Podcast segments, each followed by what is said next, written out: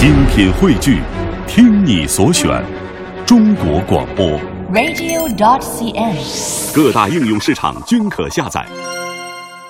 蔷薇别墅的小老鼠，蔷薇别墅，哇，好漂亮的小房子。嗯是。小老鼠对，在这个别墅里，对这个故事呢，是一个中国的故事。嗯，啊，作者叫做王一梅，哦，啊。王一梅 阿姨，是是是，嗯。一个非常著名的童话作家啊，画者呢是陈伟和黄晓敏，嗯。所以这个蔷薇别墅看起来像是江南水乡的那样的房子，真美呀！是。我看见了。围着它的都是那些蔷薇，蔷薇花。是白色的啊，对，这个小别墅是青瓦白墙，嗯，嗯，很漂亮。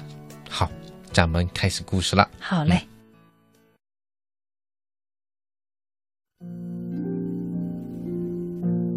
老小姐蔷薇独自住在城郊的一幢别墅里，她很少说话，曾经收养过蜗牛、鸟、狗和一个年轻的男人，但是他们只是在别墅里养好他们的伤，然后就离开了，再也没有回来过。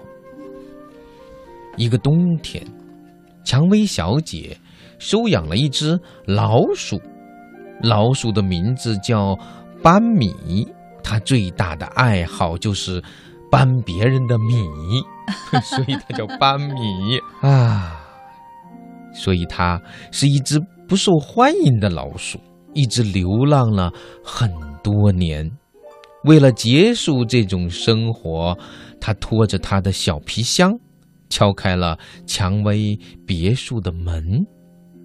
蔷薇小姐看了看老鼠破旧的皮箱，皮箱的四个滑轮已经少了一个，看起来经不起拖拉了。于是蔷薇小姐说：“如果你保证不咬坏我的木栅栏，不咬坏我的窗帘，我同意你。”住在这儿，班米保证自己不咬木栅栏和窗帘。如果牙齿实在痒痒的，他可以到屋外找一些高粱杆之类的嚼一嚼。蔷薇小姐觉得班米至少会住到明年春天，所以她准备了足够整个冬天吃的面包和果酱。当他和班米一起坐在餐桌旁的时候，他很高兴，这个冬天有了一个伙伴。班米把自己的房间安排在地窖里，这是他自己的选择。尽管这样，他那些野外的朋友田鼠仍然称呼他是住在别墅里的班米。到了春天，班米再也不愿意离开地窖，他太喜欢那里的瓶瓶罐罐了。他把别人的米搬回来，呵 呵装在那些罐子里。他还用瓶子酿米酒。他不再和蔷薇小姐一起坐在餐桌旁吃饭，他更喜欢在地窖里把自己灌得大醉。嗯，这是一个会酿米酒的班米哈哈 啊，厉害！直到有一回呀，蔷薇小姐到地窖里来取果酱，发现班米直挺挺的躺在地窖的楼梯旁，一动也不动。嗯，旁边还有个酒瓶子，但是躺在那不动，好像死了一样。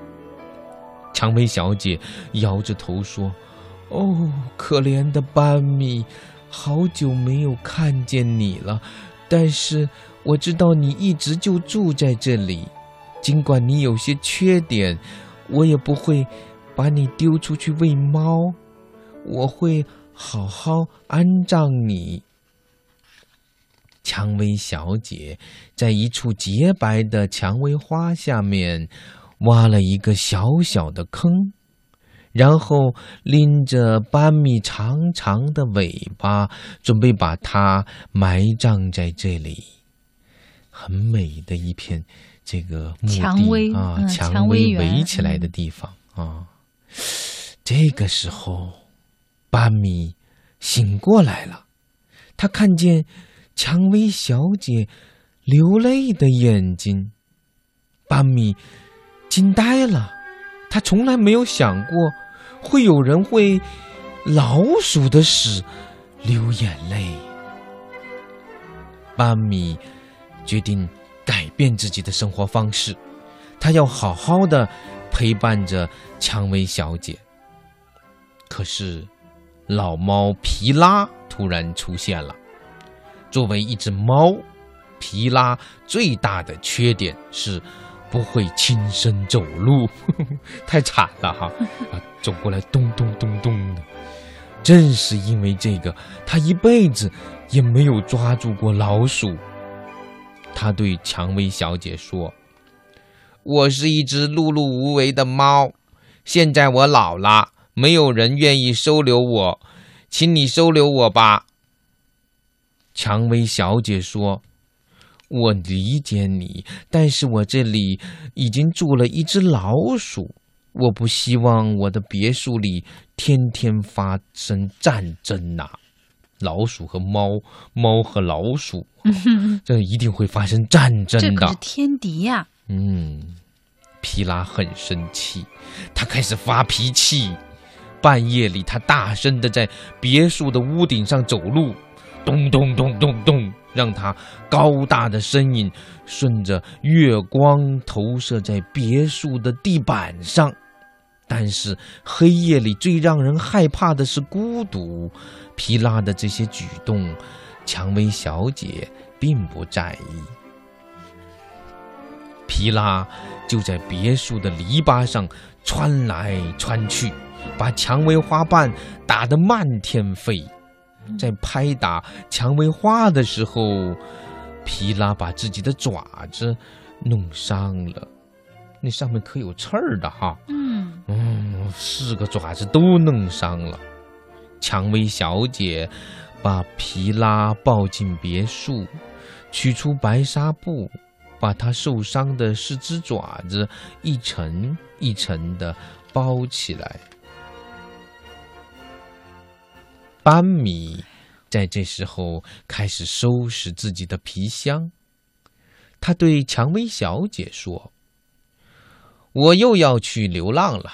我走了以后，您让皮拉住进来，他比我更加适合您。”班米伸出手，和皮拉缠满纱布的爪子拉了拉。猫的爪子缠了纱布，这个时候可以安全的拉一拉啊。然后，班米就离开了，离开了蔷薇别墅。许多年以后，班米去过了很多地方，他酿造的米酒常常让猫喝醉，但是他自己没有再醉过。他想念着蔷薇小姐，他突然很担心，老猫皮拉和蜗牛、鸟、狗一样，养好了伤就会离开蔷薇别墅。他焦急地回到蔷薇别墅，看见那只走路大声的老猫皮拉，静静地坐在蔷薇花下面，花瓣一片一片落在老猫身上。但是老猫仍然一动不动。皮拉，这只从来没有抓住过老鼠的猫，看着老鼠斑米，眼睛里流出泪水。看着蔷薇花最后一片花瓣落下来，斑米明白，他再也见不到蔷薇小姐了。他流浪了许久的老鼠班米也静静地坐在蔷薇花旁边，流着眼泪，就像许多年以前蔷薇小姐为他流泪一样。